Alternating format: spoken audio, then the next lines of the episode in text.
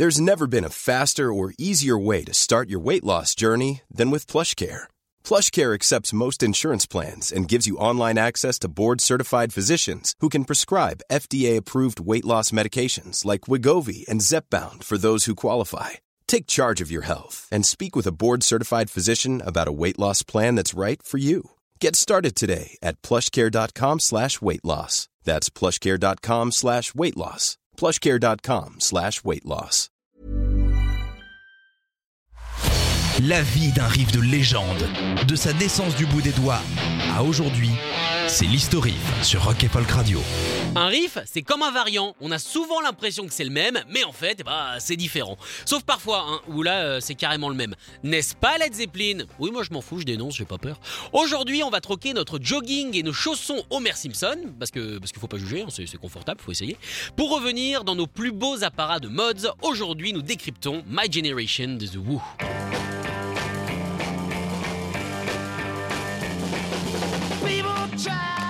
Try to put down. Talking about my generation. Just because we get around. Talking about my generation. Things they do look awful.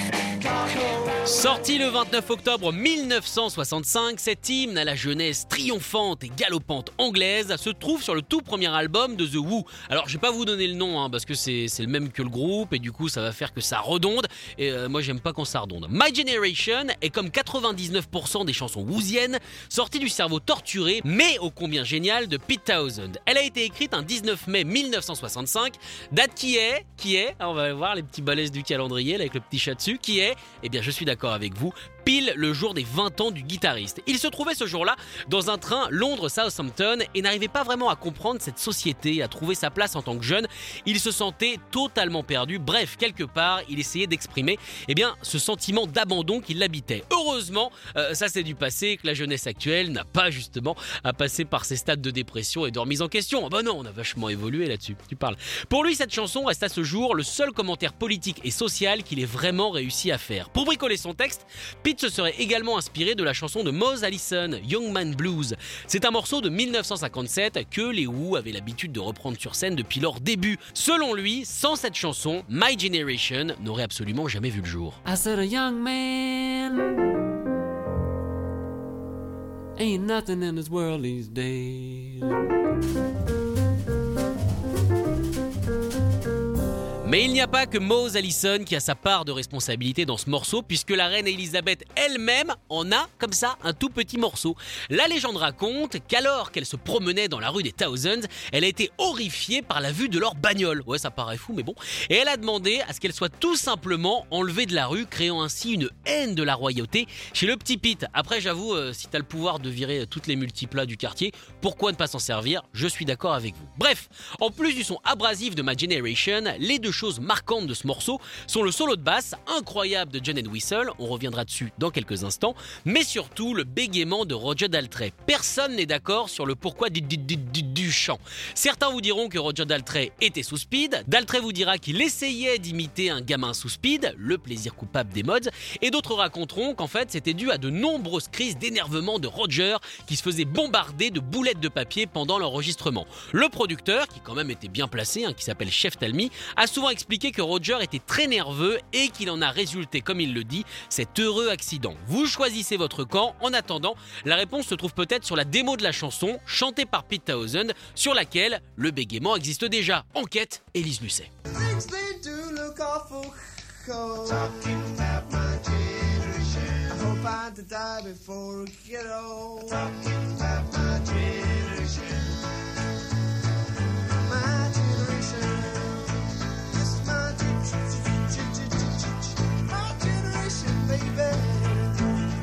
Bon après peut-être aussi que Pete était sous speed, hein. non mais ça reste une possibilité qu'il ne faut pas écarter.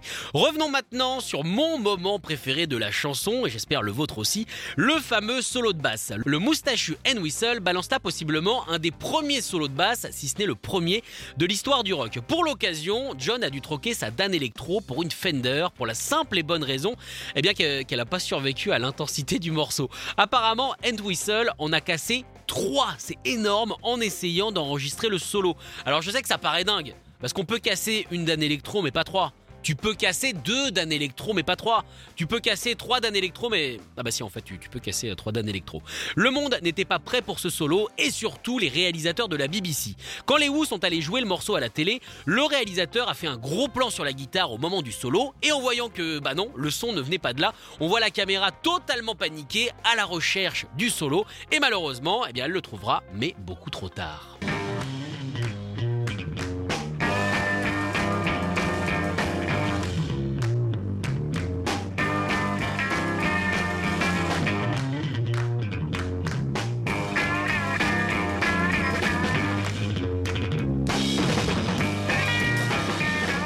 Oh là là, ce grain, ce grain, ce grain, ce grain. Mais bon, avant d'arriver sur les antennes télé de la BBC, le morceau a d'abord été banni en radio de la BBC. Bah oui, tout simplement parce que cette chaîne incroyable a toujours eu le nez creux en matière de chansons et de morceaux.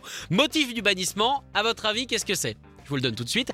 Le bégaiement, et oui, qui apparemment serait offensant pour leurs auditeurs. Et après, on trouve que les gens se choquent facilement aujourd'hui. Clairement, ça remet les choses à niveau. En tout cas, My Generation lancera définitivement la carrière des Who après leur premier single qui avait déjà bien marché, qui s'appelait I Can't Explain. Elle tapera la deuxième place des charts, ce qui restera quand même la plus haute position des Who dans ce classement. Bah ouais, non mais je suis d'accord avec vous, hein, le mot qu'on cherche, c'est bah, abusé.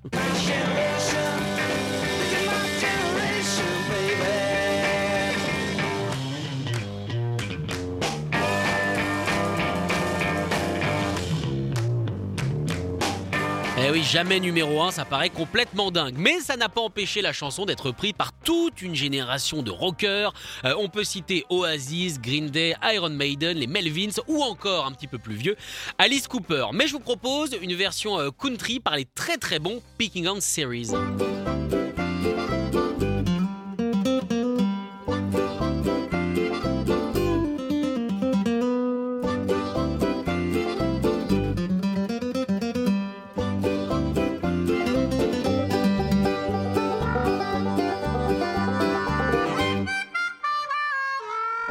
Les gros tarés de fiches ont aussi mis à leur sauce le tube des mods et évidemment dès qu'il y a fiche qui est impliqué c'est c'est différent quoi. Why don't y'all f- fade away? Don't try to dig what we all say.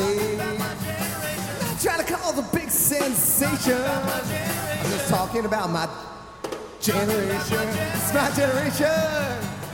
Oui, clairement, ça fait partie des groupes qui n'ont absolument pas le temps. Bref, on va terminer avec The Party, un groupe qui porte très très très bien son nom, qu'il a passé dans une sorte de filtre reggae dub un petit peu bizarre. Euh,